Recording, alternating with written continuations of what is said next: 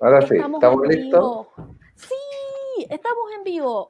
Así que, eh, bueno, hoy día, eh, la verdad, yo estoy como muy nerviosa porque, y muy entusiasmada, eh, porque esto es una nueva aventura. porque con Alberto vamos a partir una serie de programas todos los lunes que se llaman Ciudad en Barrera. Bueno, primero le quiero dar la bienvenida a, a ambos, que, usted, que, que quienes los ven, bueno, por supuesto que a Francisco León lo conocen, porque ha estado varias veces, pero Alberto es nuevo. Voy a presentarlo y de ahí Alberto nos da la introducción. Ok. Eh, eh, primero, eh, Alberto, no, vamos a partir por Francisco.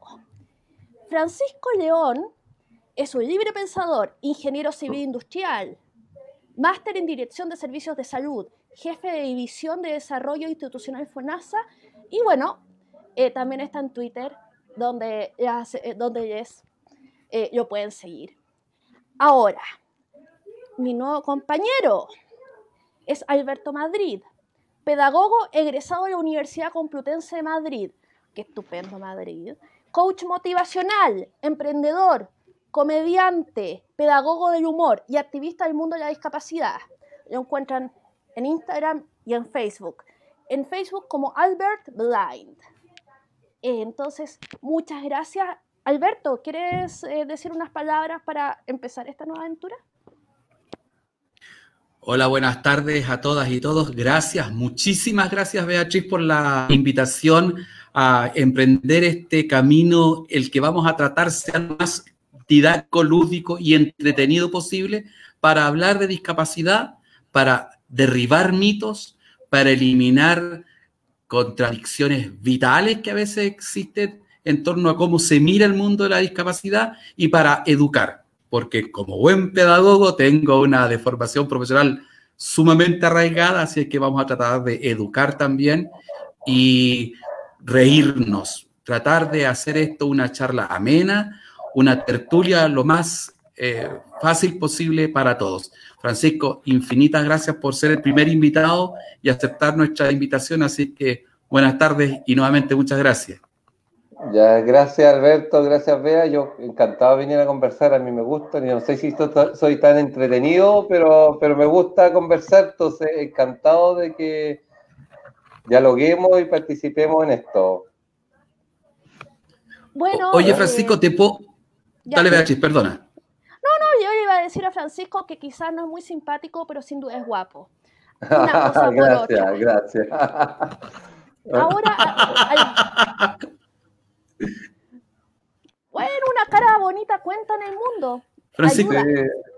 ¿Ah? Adelante. Sí, no, sin duda, sin duda. Francisco, para meterte en un atolladero de inmediato, cuando te presenta Beatriz, dice que eres un libre pensador. En el debate constitucional en el que estamos metidos, a mí me surge la siguiente pregunta. ¿Chile debe ser un Estado laico, aconfesional o seguir siendo lo que es? Pero si es laico, o sea, la separación iglesia-estado viene del 25. ¿ah? Y, Chile fue uno de los pioneros que separó y eso fue la gran reforma de los gobiernos radicales. Entonces es un, ser laico. Que sea aconfesional, yo no me metería porque ahí son los dogmas de cada uno. Una persona puede creer en algo. El Estado en sí tiene que darle cabida para que la gente que quiera expresarse su forma de vivir, yo ahí soy muy liberal, pueda vivirlo de como sea sin imponer ninguna pues todas las cosas entregadas por el Estado tienen que ser laicas y no tienen que ni permitir ni estar influenciadas por un tipo de religión. ¿Qué puede haber fallado en la historia constitucional de Chile? Después, si quieren, empezamos a hablar de, discapacidad.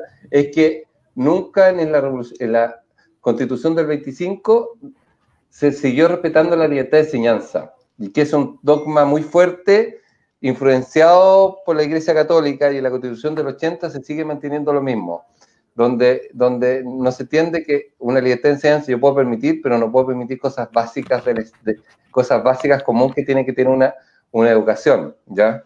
Ah, no sé si te respondo la, la pregunta que yo pienso. Yo creo, yo creo por defecto la separación Iglesia-Estado. Sí, a mí me parece súper interesante el debate porque en las repúblicas modernas por definición son aconfesionales. Y precisamente por lo que tú señalas, no basta que sea laica, porque la aconfesionalidad permite precisamente que cada uno pueda tener su fe de puertas de la casa hacia adentro. Pero el Estado no puede dar demostraciones de ningún tipo ni de ningún, eh, eh, ¿cómo se puede decir eso? Ni de, ni de ninguna afinidad. A mí me parece súper antiguo, puede ser una tradición republicana, todo lo que tú quieras, pero me parece súper antiguo esto del tedeum religioso, el tedeum católico o evangélico. Eso me parece que es algo bastante, bastante antiguo, añejo, que debiese avanzarse. Si me lo plantean como una tradición de la República, bueno, las tradiciones también pueden revisarse, pero yo creo que la República moderna tiene que ser laica y aconfesional. Pero bueno, eso es. yo tengo entendido. gustos colores. Yo estoy de acuerdo contigo, pero yo digo que hay dos cosas. Los tedeum, especialmente el católico, es ecuménico, supuestamente. ¿ah? Supuestamente. ¿ah? Entonces ahí le da el tema, se le da, el, tono, el tono a confesional. Y segundo, que es, es una tradición muy republicana. ¿ah? Entonces, yo, yo, yo soy muy, muy creyente que hay tradiciones que hay que tenerlas la misma discusión que yo digo, ¿por qué en el Congreso se abre y se cierra a nombre de Dios? Si no debería ser eso. Eso yo creo que eso, eso también es un tema de... De revisión. ¿Qué, va, qué vas a ver? Parece que la vea quería hablar, estamos bien las manos. No, no, no, es que yo, yo quería ponerme más polémica y... Pero, y, de, y de verdad, ya que estamos metiendo religión y discapacidad, esta idea que, este, esta idea de que, no sé, de que si alguien es discapacitado es porque, eh, porque sobre todo si le pasó algo, nació así, no, es que es una prueba que Dios te ha mandado para aprender algo y yo encuentro que eso también es una cosa que se ve, eh, en la, que, se, que se ve mucho en la idea de...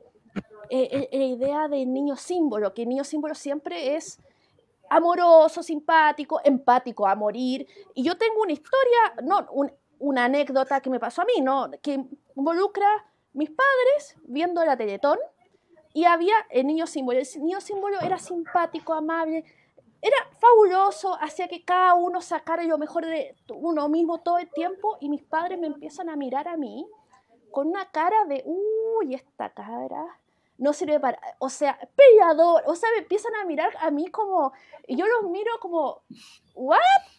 O sea, ni lo sueñen, sigan mirando la televisión porque yo no soy tan amorosa. Pero creo que esa idea del angelito, eh, del angelito que es muy religiosa eh, y que permea a muchos lados. O sea, ya que nos ponemos ahí directamente a tirar, a tirarnos contra la religión. O sea, yo creo que la tradición judío-cristiana, en muchos aspectos de nuestra cultura, ha calado muy hondo. Y en el tema de discapacidad, efectivamente, como tú bien dices, Beatriz, es súper evidente que es un castigo divino, es una prueba que el Señor le puso en su familia, es la cruz que te tocó llevar hija y bla, bla, bla, bla, bla.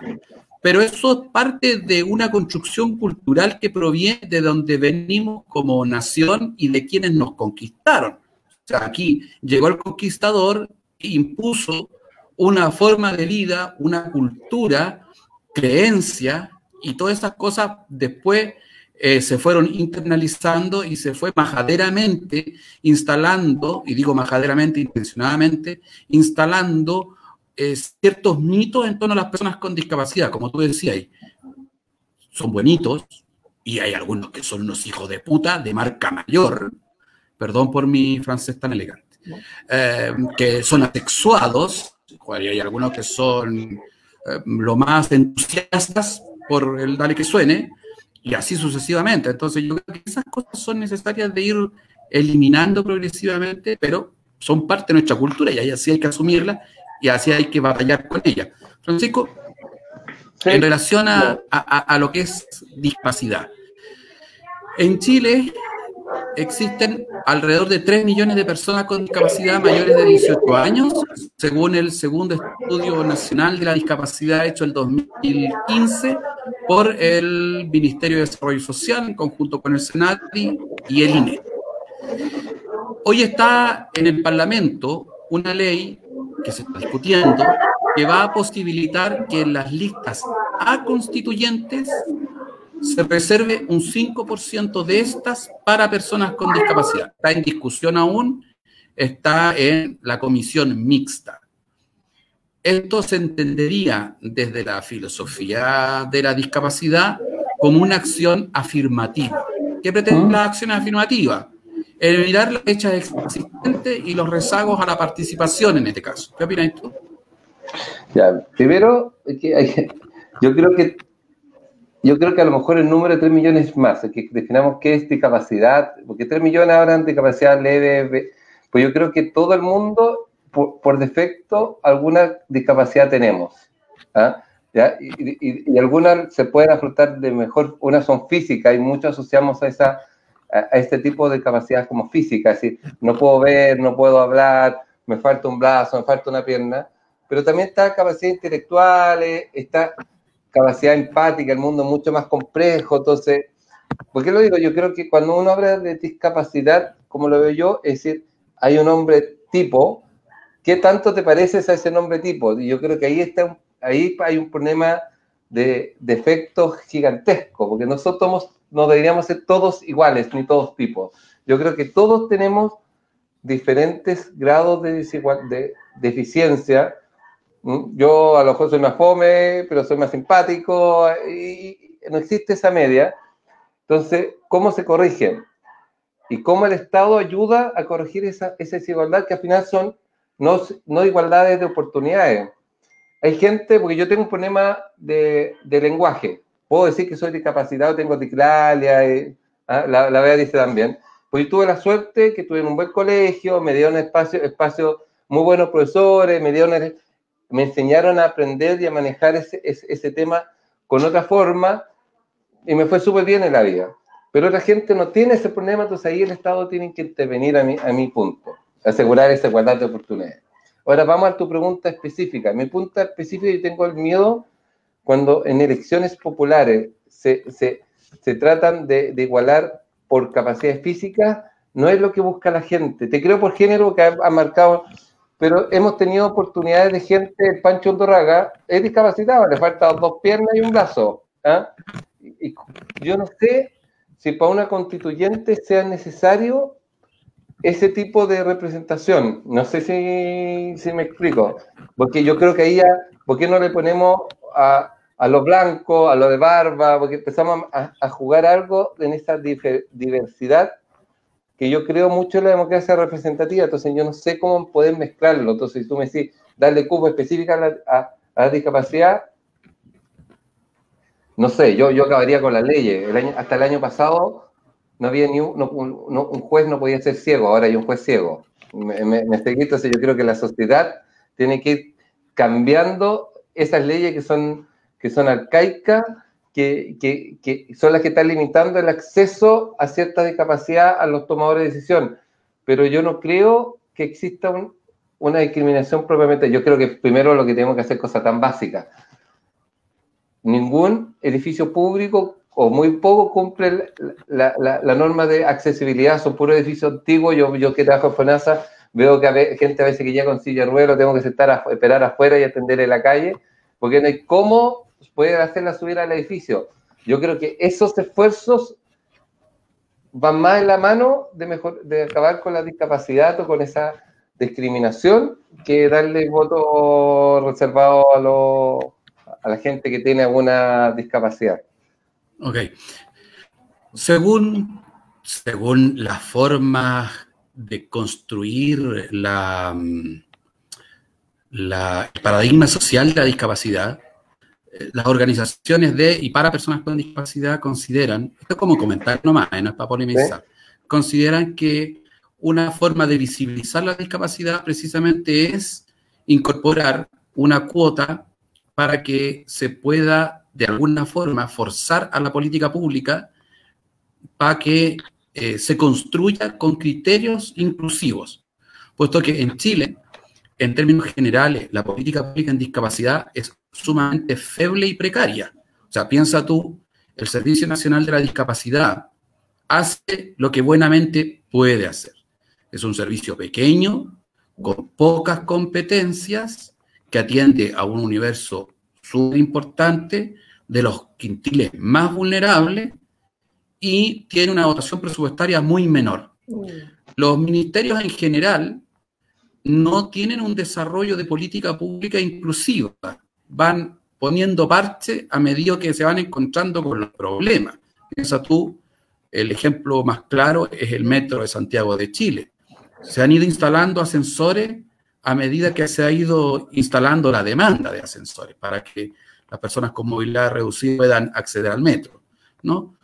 Eh, si esa política pública pudiéramos fortalecerla, si pudiéramos avanzar en vigorizar la política pública, además del ejemplo que tú ponías, hacer cumplir el decreto 50 de urbanismo, ¿no? que exige que las eh, construcciones de uso público y privado sean, oh. sean completamente inclusivas, hay un desafío monumental en el transporte de uso público. Oh. Y señalo y subrayo que es transporte de uso público en Santiago de Chile, porque no es público. transporte público es en Madrid, en París, en Roma, en donde es una sociedad entre el Estado central, los gobiernos regionales y los gobiernos locales. Acá son empresas privadas subsidiadas por el Estado, por ende es transporte de uso público. ¿Cómo podríamos mejorar la accesibilidad en el transporte en Santiago, crees Yo creo que hay que partir cambiándolo, eso estoy de acuerdo contigo. Yo, lo único, en, tu, en tu declaración, lo único que estoy de acuerdo es que para mí también es un transporte público que sea administrado, que sea no por el Estado, es una, una discusión muy dogmática. Yo tengo mi dogma también ahí, aunque yo trato como libre de Estado no tener mis dogmas, yo también tengo mis dogmas. ¿ah? Uno, esto, esta piedra de herencia que uno va quedando. Entonces, pero sí, pues, el, transporte público en general en todo el mundo es subsidiado porque en ninguna parte genera plata, el Estado tiene que invertir, las son realidades que uno tiene que tener, es caro en todas partes, tampoco hay que tener. Pero sí o sí, en Chile se marca mucho la desigualdad. Si, si hay diferencia en vivienda, me imagino una persona que es discapacitada vive en una pieza, en una casa de 3x3, que, que no se va a tener espacio para mover la silla de ruedas.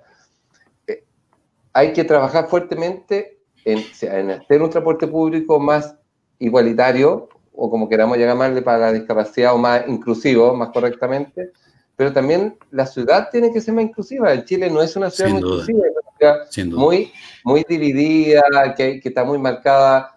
Y ahora con el plebiscito se marcó más, tres comunas del 20% y el resto, el resto con el 80%, comunas que tienen ingresos per cápita como país primer mundista y tengo comunas que tienen, tienen una salud una, una salud primaria, un municipio de un país africano. Ese tipo de desigualdades es la que se está viendo en Chile y, es, y esas cosas lo que generan producto también de que, porque si no tuviéramos esa desigualdad del origen, te apuesto que el tema de desigualdad hubiera sido mucho, mucho más justo. Yo creo que el, punto, el problema es este, hay que atacar lo que está generando que no hayan acceso justo para los, para los discapacitados, que no hayan bus, la locomoción pública no, no, esté preparado. ¿Y por qué? Porque en definición estamos construyendo una ciudad con una cultura que es demasiado desigual.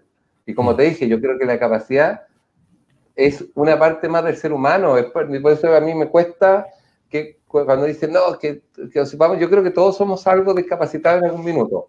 ¿ah? Mm. Y han demostrado, como tú, como el Pancho Andurraga, muchos gente que son discapacitados, que, que, que, la, que, las, que tienen muchas potencialidades. No olviden de Roosevelt en Estados Unidos, era inválido, tuvo polio mm, mm. a, a los seis años y llegó a ser presidente de Estados Unidos. Y, y no, le gustaba que lo miraran con silla de ruedas para que no supieran cuando votaran por él, voy a buscar un pasado. Sigue hablando, Alberto. El presidente del Ecuador también es una persona usuaria de silla de ruedas. Y como dice Francisco, sí, sí. De hecho, Chile pasó un bochorno gigantesco cuando asumió el presidente Sebastián Piñera, porque el Congreso Nacional no tiene una entrada que posibilite el desplazamiento de una silla de ruedas y el presidente del Ecuador tuvo que entrar por un acceso posterior del Congreso y fue noticia en todo el mundo. Si tú lo ves en tu teléfono, eh, vas a darte cuenta que existe una serie de noticias que decían que cómo era posible el bochorno que Chile había ido, ya que un presidente había tenido que entrar por, por, la parte trasera del, del Congreso. Pero como dice Francisco, efectivamente hay un problema de base y Santiago es una ciudad de alta inequidad, una ciudad que tiene dificultades, tengas o no discapacidad. Yo como anécdota cuento habitualmente, yo no soy de Santiago. Yo un buen día me fui de mi ciudad natal a París y volví a vivir a Chile, a la ciudad de Santiago, ¿no? Y quedé súper impactado porque en la Alameda Bernardo Higgins no hay un semáforo que pite para que crucemos los ciegos. No hay uno. Entonces, para un ciego cruzar la Alameda Bernardo Higgins al final se convierte en una cuestión de vida o muerte. Y te ves obligado, te ves obligado a pedirle a alguien que te ayude a cruzar la Alameda. En los campos elíseos en París, en todas las esquinas los semáforos pitan. En la vía Candia en Roma, todos los semáforos pitan. En la Castellana en Madrid, todos los semáforos pitan. Entonces uno dice, a ver, espérate, ¿cómo es posible que a ningún iluminado que ha administrado la gran ciudad de Santiago se le haya ocurrido ponerle el pitito al semáforo? Si no es un costo desproporcionado, es una cosa bastante menor incorporarle a un semáforo un pitido. Y curiosamente, curiosamente, el mejor semáforo para ciegos que existe en Chile es uno que está en Providencia. No creo que sea casualidad. No creo que sea casualidad. Y ese semáforo está hace mucho tiempo ahí, es un semáforo que está en la esquina de, perdón que me alargué, Salvador con Bilbao. Y la gracia que tiene es que te dice, señor peatón, puede cruzar Bilbao. O, señor peatón, puede cruzar Salvador. Es magnífico. Y esa es una forma de construir, como tú decías, Francisco, una ciudad amable para todos. Y que también yo creo que la tecnología, va a cambiar mucho y ahí yo te quiero hacer una pregunta a ti, Alberto, y la vea si quiere conversar, está muy callada. Yo creo que un problema que vamos a tener grande ahora es que yo creo que la tecnología va a ayudar mucho a superar muchas barreras de capacidad. Ahora tú puedes tener teléfono, pues yo tengo un, un, conocido que también es ciego, y un día me dijo, mándame un WhatsApp, y yo le decía, ¿cómo te voy a mandar un WhatsApp? dentro de mi, de mi ignorancia. ¿ah? Entonces me decía, no, porque ahora lo lee. ¿ah? Entonces, el problema que vamos a tener es cómo educamos a los discapacitados ¿ah? En uso de la tecnología, porque no todos han tenido acceso y cuando tienen acceso no están, no están alfabetizados en el tema. Entonces, ¿tú cómo has tomado eso de, incorporarte a la tecnología? ¿Te ha facilitado no tu vida? ¿Qué, yo creo que tú ahí tienes muchísima, muchísima razón. Las nuevas tecnologías han venido a resolver una serie de problemas eh, antiguos para las personas con discapacidad y también tienes mucha razón en el sentido que es necesario educar a la población con discapacidad en el uso de las nuevas tecnologías. Eh, estando en, en, Roma, fuimos a una tienda en donde vendían artilugios para ciegos, relojes, no sé qué, bastones, tal, no sé. Y quedamos súper impactados porque había un cacharro del tamaño de una cajetilla de cigarro, ¿no? Y el aparato te decía los colores de la ropa. Y era como impresionante. Tú le sacabas una foto y la cosita te decía es de color bianca o, lo que, o rosa o lo que sea, ¿no? Pero es que además de eso, el cacharrito te decía si estaba la luz de casa prendida o apagada.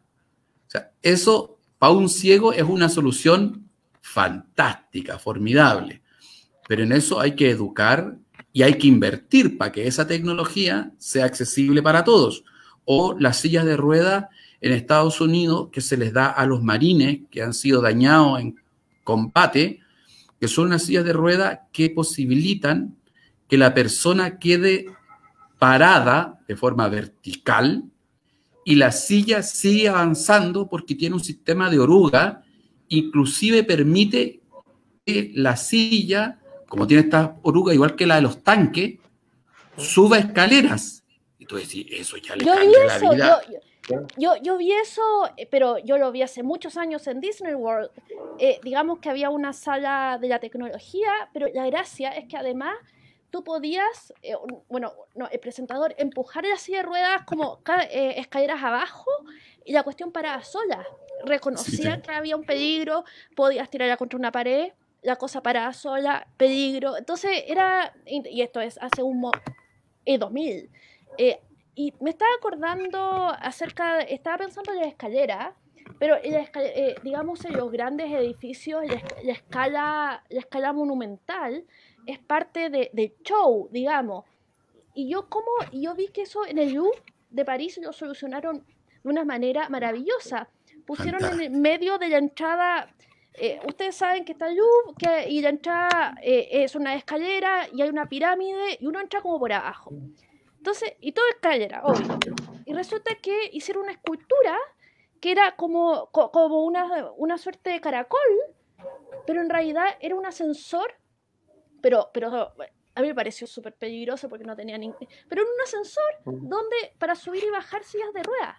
Eh, pero y que parecía una escultura gigante. Entonces la persona, en vez de estar bajando por detrás, detrás de las escobas, la punta, etcétera, etcétera, para no destruir, eh, digamos, la línea arquitectónica, era parte de una, de una especie de, eh, digamos, de mm, escultura, o sea, uno quedaba mirándolo como, uh, es como, la, ese sí que es la, como, la alfombra roja. Eso me impresionó bastante. Oye, por lo que yo escuchaba, Francisco, tú eres como de la idea de Elizabeth Anderson, de dar todas las como dar las herramientas para que todos podamos ser ciudadanos en la misma igualdad democrática. Claro, eso. Y, y, Elizabeth Anderson, pucha que es brillante, a mí me encanta ella, decía que, que, mucho de la, de la discriminación que sufren las personas que viven con discapacidad o, eh, o sea, eh, yo también estuve eh, súper complicada cómo es la manera correcta de decirle en un momento. Y la primera vez que tuve que llamar a alguien ciego por teléfono, resulta que me compliqué bastante porque el protocolo milenio de hoy es que uno no llama por teléfono, a menos que sea para venderte una tumba o, una suscripción o pedirte plata. O sea, un, como que uno no llama por teléfono, uno manda un mensaje y eventualmente puede hablar por teléfono entonces era como, ¿cómo? Bueno, finalmente llamé nomás, pero, eh, y me dijeron, pero, eh, y, me explicaron que WhatsApp funcionaba perfectamente, lo cual hace que los protocolos como de relación, el protocolo de no caer de la nada y interrumpir la siesta de la persona, eh, no, no, que no es inevitable. y, mm. porque ahora llamar directamente a mí me parece enfermo e intrusivo y es como que mm no se hace, eso es para vender a, la gente tumba. Eh, pero hablando... A mí, a mí, me gusta llamar por teléfono. A mí también me gusta hablar por teléfono todavía. Yo, creo que es más viejo. Sí, o, se nos cayó el carnet parece. O sea, usted, eh, o sea, eh, mi mamá también es de llamar directamente por teléfono, pero, o sea, pero en fin. No, no, soy, no soy millennial, entonces no soy nativo digital. Pues. Yo creo que eso pasa. Igual que no soporto los mensajes de audio. como todo, pues, ¿Mm? O sea, yo a, mi, a, mi, digamos, jóvenes 39 años, quizás me estoy tirando para eh, Yo estoy en la punta del millennial, así en el año... No, no, no cansáis, vea, perdona que ¿Ah? te diga, no cansáis de ser millennial. Te faltan dos años.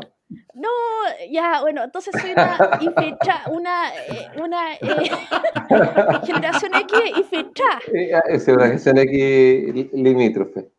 Claro, voy a tener que, empezar a usar así, poner en, no sé, ¿cómo habla la, gente joven ahora? No sé, yo ni sé cómo hablan, pero voy a tener que empezar a sacar expresiones ridículas para tratar de ser centennial. En fin, a ver si pasa. No voy a pasar. Ahí me eh, dejaste loco. ¿Qué es centennial? Por favor. Centennial es los la generación más joven que los millennials. Creo que tienen como 20 años. Son, son la gente que tiene entre, está, en la mitad de la universidad, tiene como 24 años hasta, hasta que tienen 10. Esa es la próxima.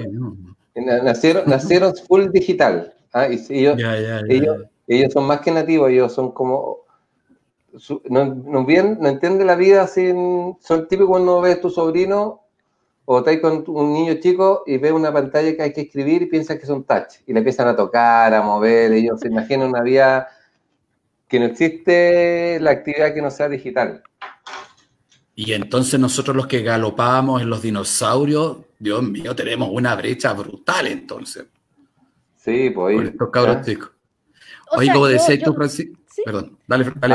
Ah, que, no, que Elizabeth Anderson decía que, eh, que la, eh, la discriminación que sufren las personas por discapacidad se basa en la premisa falsa de que son más de que son infelices, de que son más infelices que las personas sin discapacidad. Eh, y, real, y, en ese sentido es como, cuando en realidad en la, práctica, bueno, eh, como estadística son iguales de felices e infelices que el resto, digamos, estadística, medido estadísticamente en ambas poblaciones.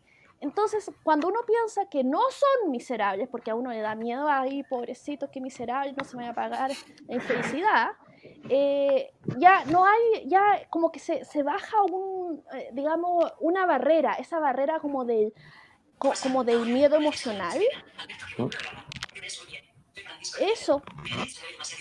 Ah, bueno, me están whatsappeando, les tengo que contar que me está whatsappeando una buena amiga de La Serena y me dice, Alberto, qué buen programa y qué guapo que es Francisco. Dios santo. vamos, vamos, vamos.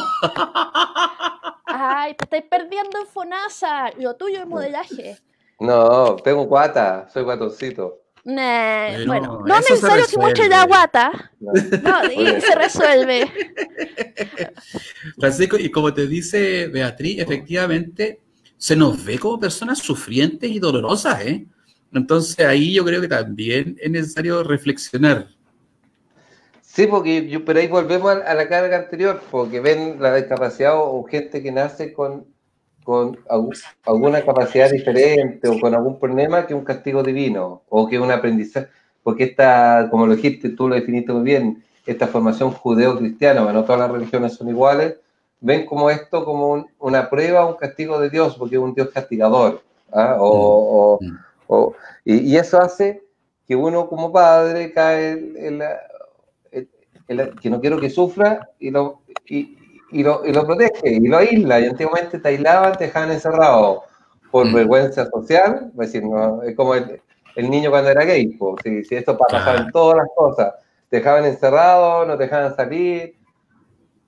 Y, pero la sociedad ha ido cambiando y cuando la sociedad cambia, los problemas de discapacidad también van cambiando y, y van surgiendo otras cosas. Y, se dan cuenta que son iguales y que pueden trabajar, que pueden estudiar, que, son, que, tienen algún tipo de discapacidad, pero no intelectual, y hay gente que tiene todas sus cosas buenas y tiene una capacidad intelectual muy resumida. Entonces, entonces va muy a la mano la definición que consideramos de discapacidad, y hay muchas instituciones, yo no sé si se puede, yo no sé si en el 1500, no sé, en la Edad Media, un cura podía ser discapacitado. A lo mejor no, porque consideraban que era una marca del demonio.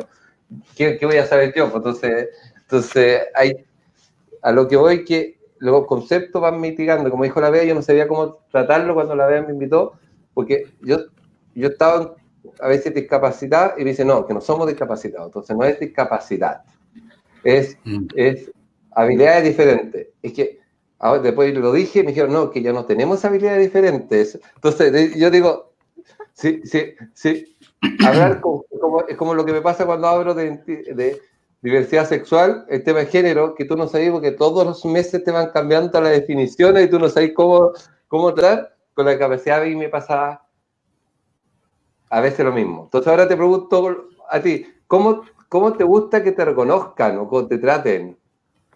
Mira, yo ahí creo que es súper importante primero el autorreconocerse. Yo creo que hay un proceso de madurez súper importante en la experiencia, en la experiencia vivencial que las personas con discapacidad tenemos, ¿no?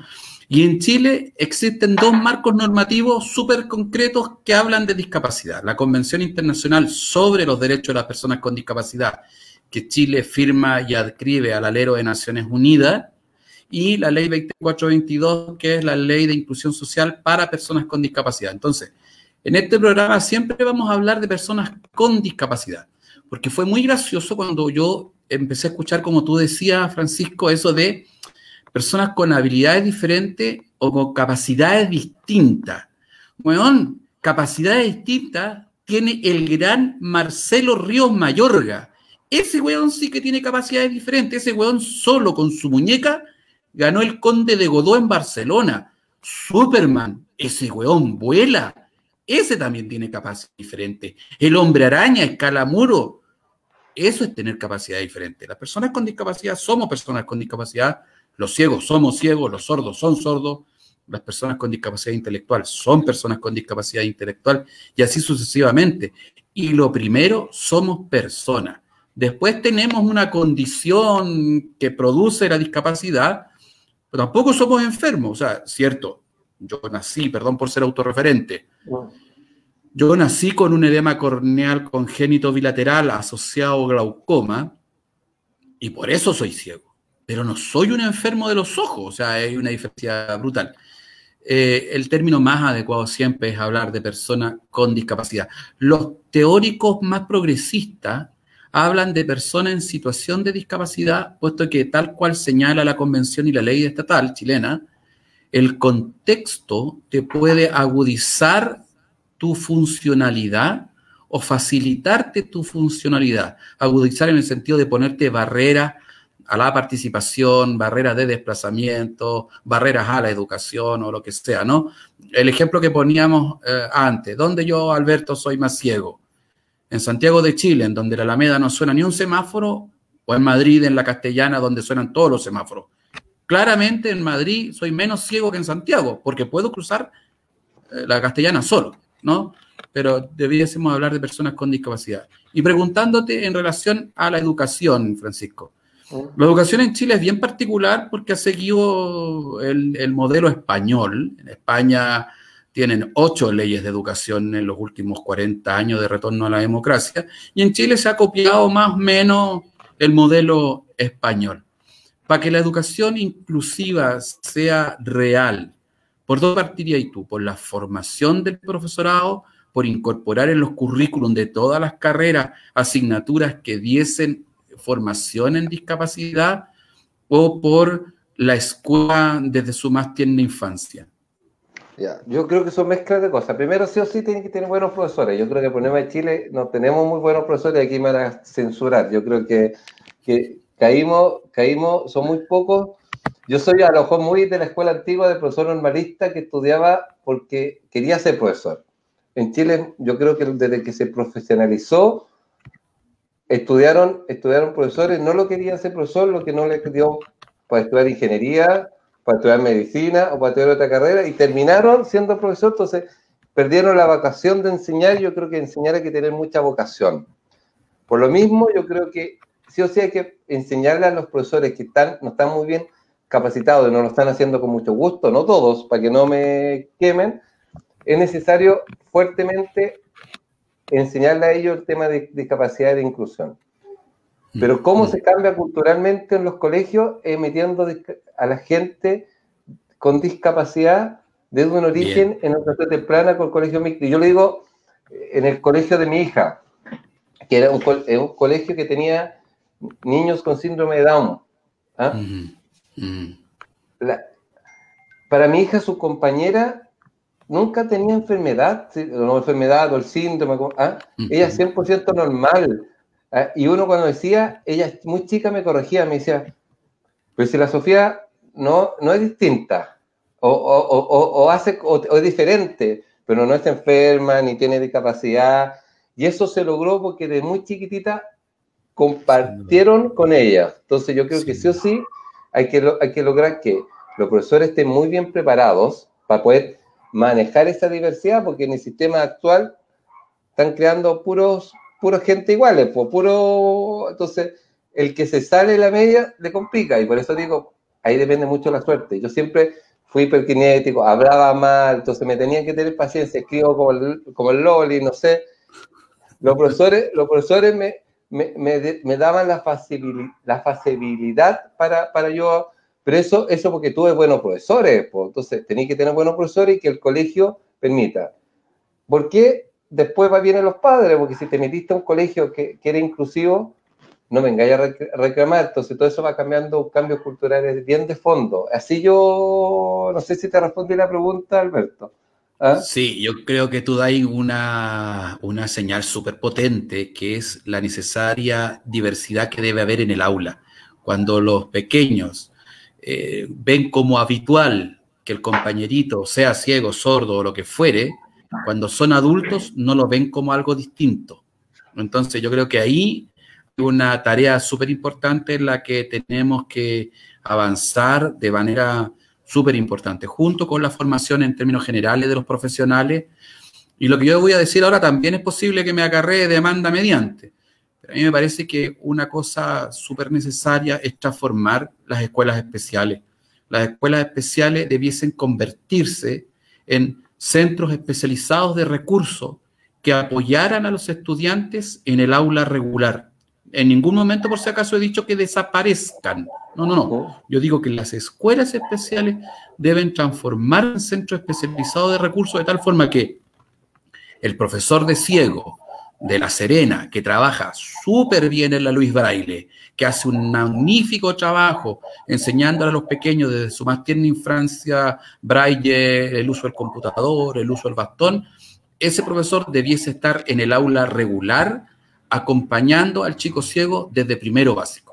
Porque si no, lo que sucede es que naturalmente vamos creando guetos y vamos segregando. Y para allá debiésemos, eh, debiésemos avanzar. Y otra pregunta. Eh, en el sistema... Dale, dale, Beatriz, perdón.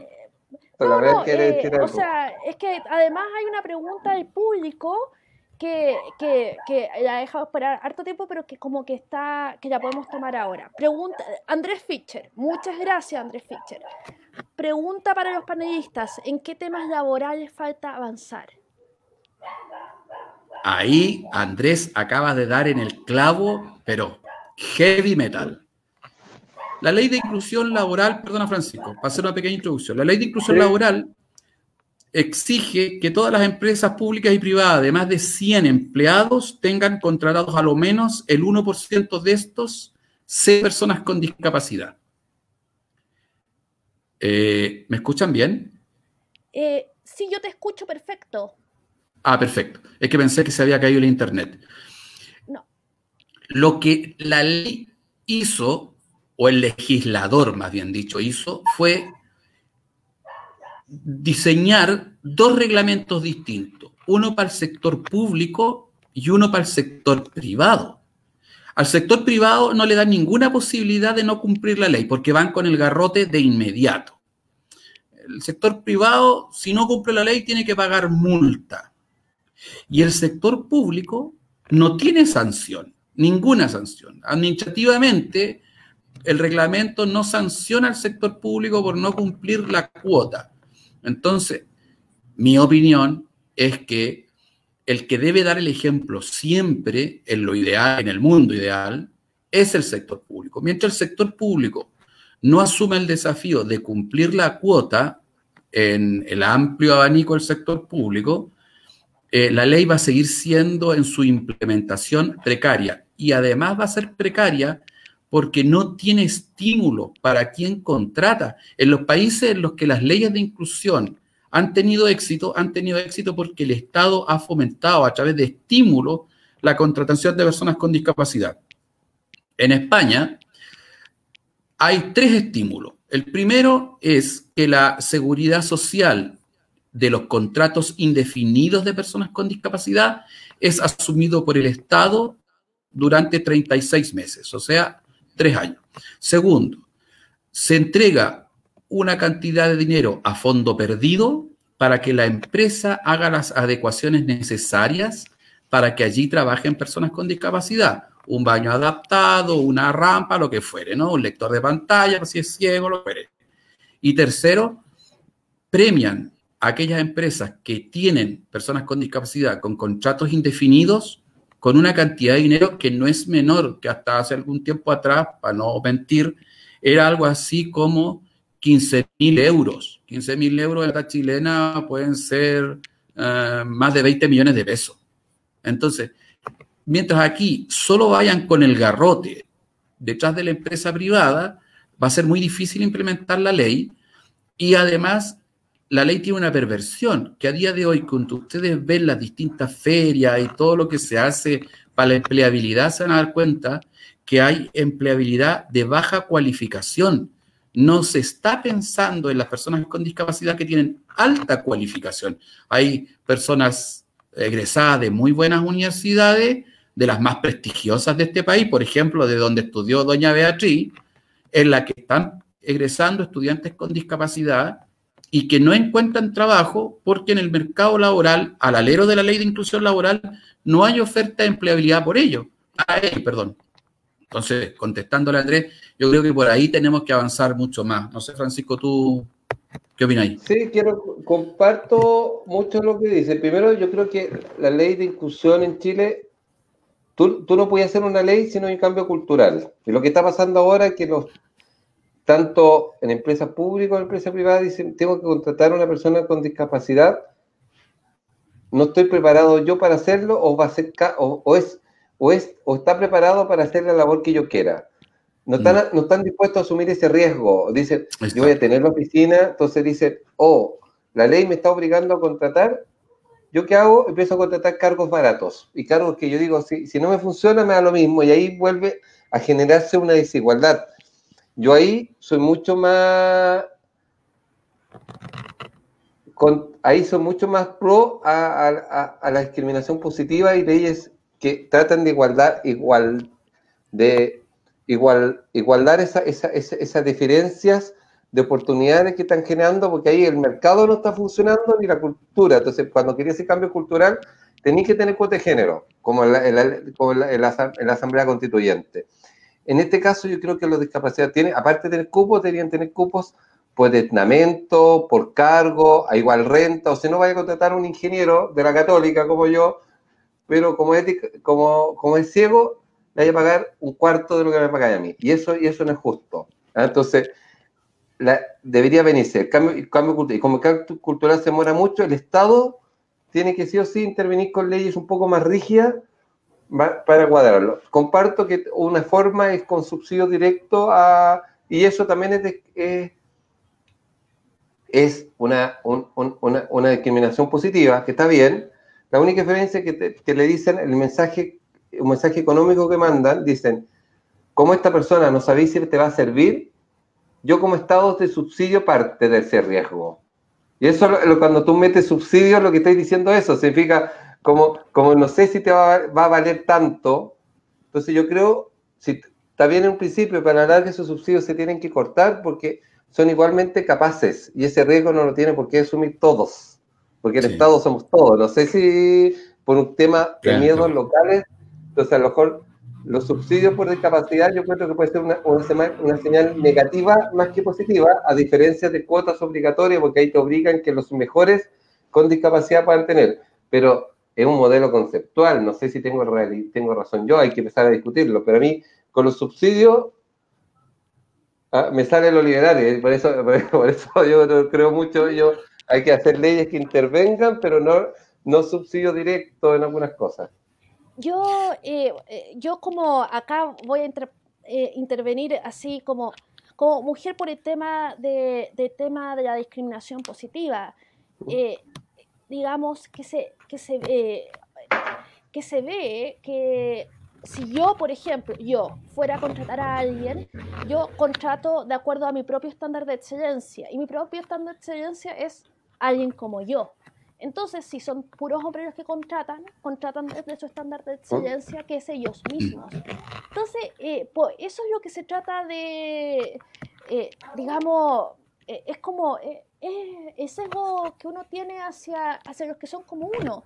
Tú eres como yo, yo puedo confiar en ti, tú eres buena persona. No sé. Eh, todas esas cosas son, no, no, que no sé, tus capacidades, pero como te ves y suenas y etcétera, acerca de lo que yo pienso que el estándar de excelencia te contrato, que no tiene nada que ver con tus capacidades. Y por eso creo que la discriminación positiva es importante. Eh, es, importante que eventualmente cuando estemos todos representados de manera más o menos pareja, no va a ser necesario, sobre todo cuando estemos en los puestos más altos todos, eh, no solo en los puestos más bajos como es lo que le toca a mucha gente con discapacidad. Y las mujeres no, no solemos llegar a la punta, tan a la punta de, eh, en general, y somos el 50% de la población. Quería hablar de representación también, porque la representación es súper importante. Eh, yo me acuerdo, voy a hablar de, de los gays, que, que un amigo gay decía que cuando él era chico, la única representación de gay que él veía era la gente súper empobrecida en una media agua, tomándose un, un té, eh, un, té eh, con, la pareja hombre metido en una, eh, pero una situación de pobreza total. Entonces, y él veía eso y decía, yo soy gay, ese es mi futuro. ¡Ah! Entonces... O, ser pura, perdón.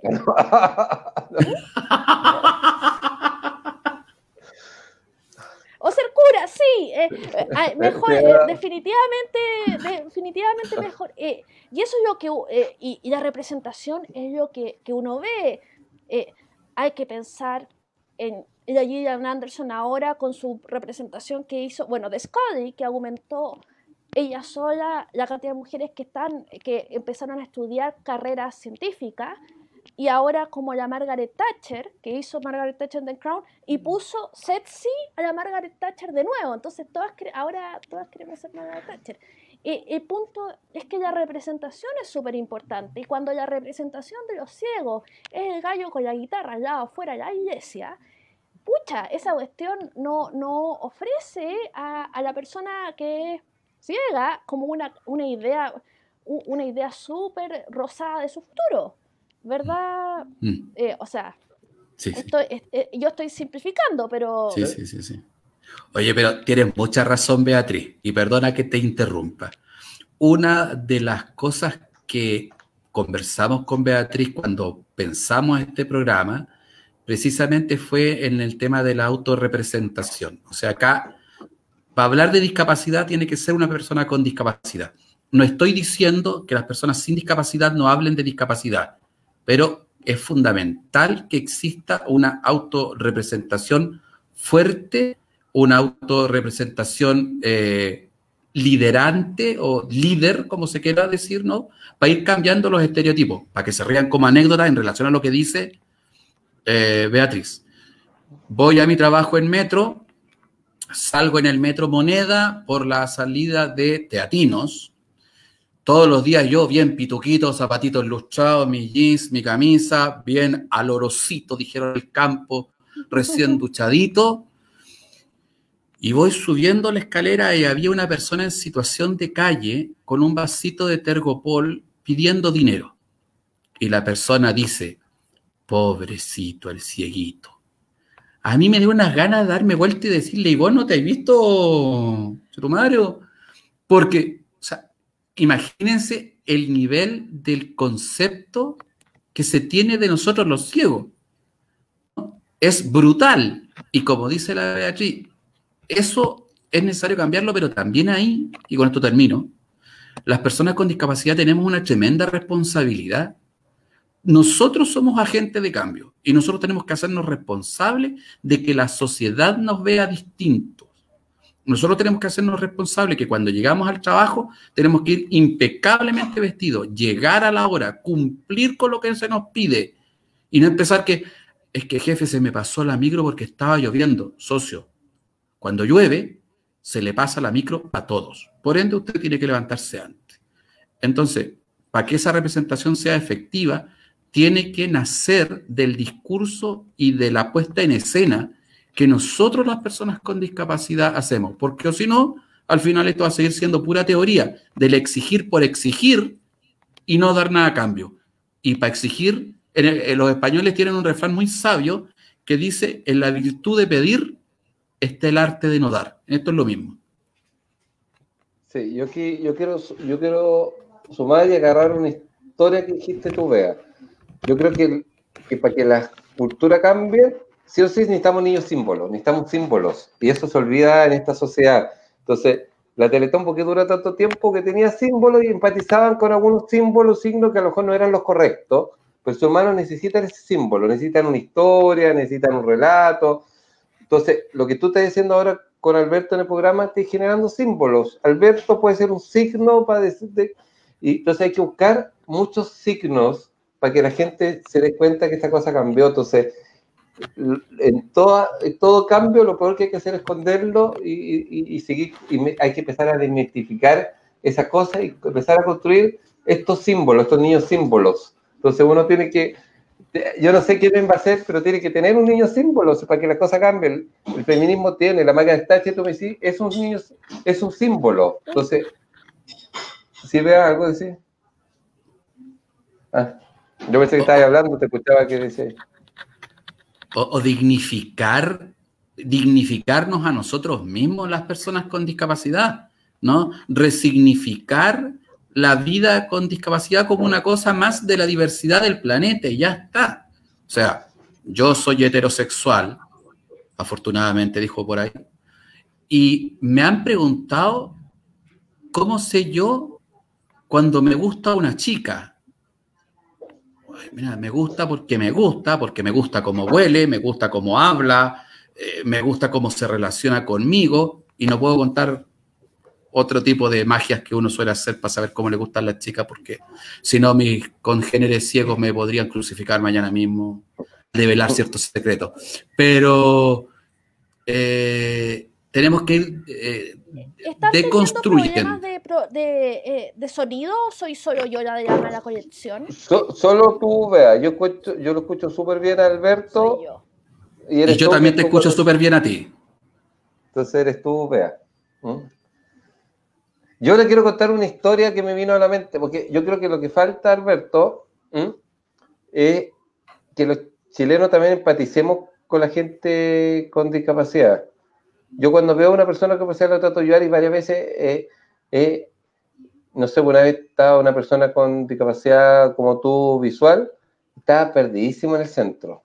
¿ah? Y, nadie, entonces yo lo agarré, me desvié, lo fui a dejar, fuimos conversando en el rato y te das cuenta que ustedes tienen una, primero, una invitación para que todos lo demos ese tiempo cuando podamos ayudar, a veces no cuesta nada, ¿me entendí? Pero también me, con cosas muy chicas me di cuenta la, cómo ustedes ven la vida diferente, porque yo le dije, agárrate del, del brazo, se agarró del brazo, y me, dijo, y me dice, después que lo despedimos, todo me dice, ah, bonita tu camisa, es Brothers and Brothers. Y dije, sí, y, y no me pregunté cómo supo la marca, y entonces, ah, yo dije, bueno, la embarró. Ah, eh, eh, yo le dije, ¿cómo? No, por el algodón se siente la diferencia, y dije, ah, yo, yo no sé. yo dije, ¿qué pasó acá? Pero, pero hoy uno, con esas cosas, uno, uno que ve, a lo mejor deja de ver muchas cosas que ustedes ven también. Entonces, y, es, y cuando uno empieza a compartir, te das cuenta que somos más parecidos, que, y, y, eso, eso es súper importante, entonces uno se tiene que dar los tiempos también, pues yo he visto gente que ve a una persona con discapacidad con problemas de cruzar estos semáforos que no gritan, está a la espera, y muchos los chilenos cruzan para no ayudarlo. yo creo que ese es un tema también eh, muy, muy grave. O, mm. como que lo ven y no, es que voy a tener, y, y, y, como que le tienen, le tienen como miedo a eso, y eso puede ser también miedo al desconocido, no sé. Claro, sin duda. ¿Y esa parte... de discriminación, Alberto? ¿Te has sentido alguna vez discriminado? Sí, muchísimas veces, muchísimas veces. Pero yo creo que ahí eh, tú dices algo que es súper importante, que es el cambio cultural. Como anécdota, para que nos riamos. Un día yo iba caminando y escucho una tremenda discusión en la esquina de, de, ahí de Teatinos con, perdón, de Amunategui con la Alameda, al frente de la Torre una persona en silla de rueda peleando con un hombre y el hombre le decía, eres un mal agradecido, yo te quería ayudar, no, no sé qué, no sé cuánto, y el hombre que no, no sé qué, que no... Una tremenda discusión. Entonces, me acerco y le pregunto, perdona, ¿los puedo ayudar? Y en la persona que estaba intentando ayudarme dice, no, que este de la silla de rueda es un mal agradecido, no sé qué, no sé cuánto. digo, perdona, el señor de la silla de rueda lo que te está intentando explicar que si le vas a ayudar hay una técnica para bajar la silla de rueda de la acera a la calle. Tú a él no lo puedes bajar de frente, sino que tienes que girar la silla para que la silla baje marcha atrás, por decirlo de alguna forma. Porque eso posibilita que se vaya equilibrando y que la rampa no, no, no, no haga que la silla se, se mueva o se pueda voltear, ¿no? Entonces, ¿Por qué lo muestro? Porque se requiere que cuando tú bien intencionadamente, y yo creo que la gente súper bien intencionada en lo habitual, quiere ayudar, tiene que preguntar primero. Tiene que preguntar, ¿cómo te ayudo? Porque uno es el que le va a decir, ¿sabéis qué? Necesito que lo hagáis de una forma o de otra. Y de sentirme discriminado, absolutamente. Un día eh, fui a comer a un lugar, no voy a decir cuál para no entrar en lío, Entonces a mí me encanta el vino tinto y si es con crema de casis, más aún. Entonces le pido al camarero que por favor me ponga crema de casis en el vino y me contesta, señor, pero se la voy a tener que cobrar aparte. Entonces le dije, espérate un rato. Yo sé desde el momento que entro a tu restaurante que hasta el hielo que me pones lo pago. Sobra que me digas que me vas a tener que cobrar la crema de casis. Yo creo que ese hombre pensó, este pobre ciego desgraciado va a tener para pagar en el restaurante. Puede que sea una paranoia, una mía. Pero yo me sentí discriminado. Y la discriminación es algo súper subjetivo que uno la siente. Pero también, como tú decías ya antes, el cambio cultural es importante porque de él tenemos que aprender. Y también como anécdota positiva. Un día fui al Teatro Colón en Buenos Aires. Llego al Colón, a la taquilla, a comprar, porque había un espectáculo de música, de tango. Y el argentino me dice, ¿vos sos ciego? Yo le digo, sí. ¿Y andás con tu certificado de discapacidad? Y yo, eh, sí, pero con el español, no ando con el chileno. ¿Y qué más da? Me dice. Si vos sos ciego acá y en la puta que la parió. ¿Por qué lo muestro? Porque ese señor tenía la formación y él sabía que cuando llegaba una persona con discapacidad tenía que pedirle el certificado porque en los teatros públicos argentinos las personas con discapacidad tienen exención de las tasas, entran sin pagar. Pero está formalizado, no es una buena voluntad del de turno. No, no, hay una ley que dice que los teatros públicos argentinos o los recintos culturales argentinos que reciben financiamiento del Estado tienen exención las personas con discapacidad. Y eso es lo que tenemos que ir aprendiendo. O sea, yo creo que hay mucha buena práctica, hay mucho cambio cultural muy cerca nuestro, del cual debiésemos de aprender. Los peruanos son súper amables. O sea, uno va de vacaciones al Perú, a lo mejor porque uno es turista, no sé. Pero tú veis que la... Señor, delante de usted, a su derecha, está el vaso de pisco sour. Tú vas aquí a un restaurante y con suerte te dicen, ahí está el pisco sour. Mm. Que los garzones son muy malos acá en Chile, yo creo que eso Hay que profesionalizarlo, claro, hay que profesionalizarlo. Sin duda, sin duda. ¿Volvió la Beatriz? Sí, ya volvió la Bea. ah, muy bien. Hace un rato estaba escuchando. Ah, muy bien, eh, muy bien. Pero qué bueno, es que el Internet es traicionero. Es traicionero, traicionero. Pero para eso sirve tener un compañero de que se cae uno y sigue el otro. Pues exactamente. Pues la internet es traicionera. Para ponerlo en femenino, porque siempre nos echa la culpa a los hombres que somos traicioneros. Eh, eh, eh, vamos, a, no, vamos a empezar a cantar bolleros al internet.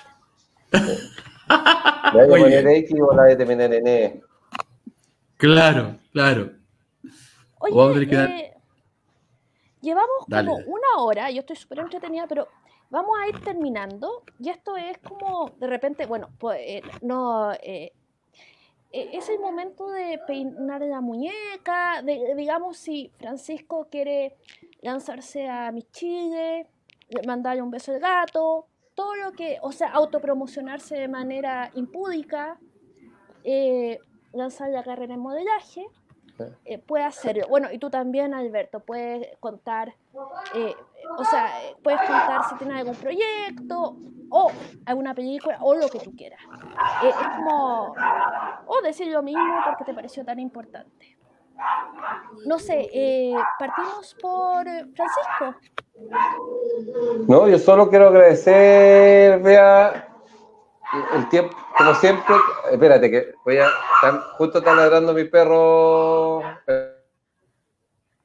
Bueno, eh, el perro se lanzó a ladrar, así que Alberto, eh, ¿te toca a ti?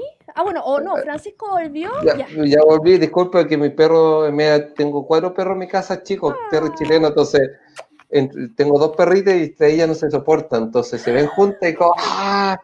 Tienen que estar en, tiempo, en tiempo separado. Yo, como digo, yo agradezco que me inviten, me encanta conversar, espero que se hayan entretenido. ¿ah? Yo creo que eso es importante, conocer opiniones diferentes, dialogar y conversar siempre enriquece el cuerpo y el alma, entonces eso, eso es importante. Yo creo que uno tiene que entretenerse siendo feliz, yo creo eso, y entendiendo esa diversidad de cosas.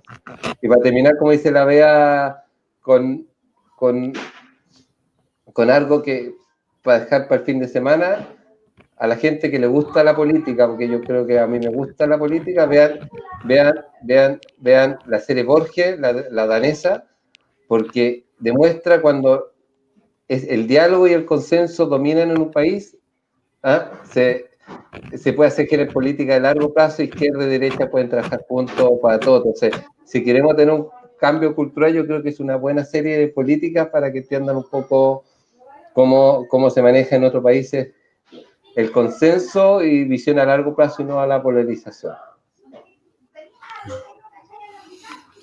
Perfecto, perfecto. Alberto, yo primero, dale, yo primero agradecer a Francisco. A mí se me pasó volando el rato. Espero que a los que nos estén viendo les haya gustado y también se les haya pasado súper rápido el tiempo que estuvimos acá conversando.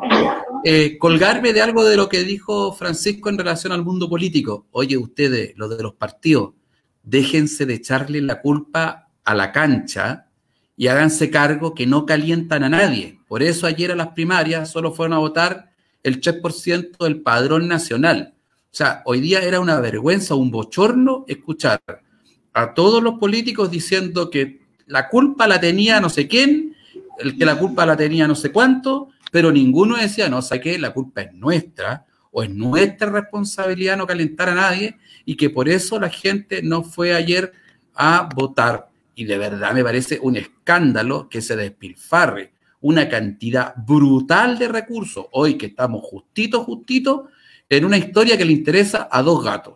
De las primarias, háganse cargo ustedes de los partidos políticos. Ustedes son los interesados, ustedes son los interesados en que la gente participe y además no sean chamullentos. Vienen a pontificar en torno a la participación y que si sacaron tres cargos a concurso nomás, pues si los otros ya los tienen todos arreglados, no sean chamullentos. Así es que, perdón, perdón si he ofendido a alguien, pero mis comentarios van a ser habitualmente del mismo estilo, desenfadado y sin ningún, sin ningún eh, mucho barniz. Beatriz, fue un agrado. Este primer programa, sin duda, ha sido un aprendizaje para nosotros. Les vamos a seguir acompañando los días lunes, si no me equivoco, a esta misma hora. Sean todos cordialmente invitados. Y por último, síganme en mi Instagram, arroba Alberto Madrid Chile. Lo repito, arroba Alberto Madrid Chile. Muchas gracias, de verdad fue un agrado. Bueno, ya grabamos a los dos, fue fantástico. Oye, gracias Francisco, eh, te pasaste con la, historia constitucional, de verdad, muy bien leído y justo. Eh, eh, te tenía yo metido en el cajón de la salud. Sí, me gusta conversar, sí, yo encantado de conversar. ¿Ah? Bueno, te lo agradezco y estoy muy feliz de que este es nuestro primer programa y que tú hayas sido nuestro primer invitado. Ya pues entonces, ahora eh, voy a cortar el programa. Eh, así que abrazos, besos y hasta el próximo lunes. Chao, chao. Alberto. Chao, nos vemos.